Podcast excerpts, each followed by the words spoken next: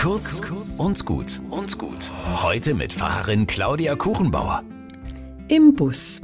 Ich bin in meine Zeitung so richtig vertieft.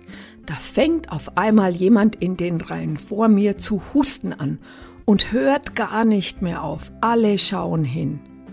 Oh je, ich kenne das, wenn ich erkältet bin und in der trockenen Luft die Luft völlig wegbleibt. Es ist eine junge Frau und die wird richtig geschüttelt von dem Hustenreiz. Der Mann neben ihr geht auf Abstand und andere schauen kritisch. Seit Corona ist Husten ja keine Kleinigkeit mehr.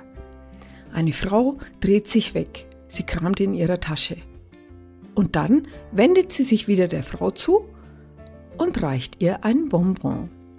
Die schaut sie überrascht an und dankbar. Ein bisschen Papiergeraschel, dann kehrt Ruhe ein. Ich schaue wieder in meine Zeitung und denke, man muss heutzutage einfach mit allem rechnen, auch mit dem Guten.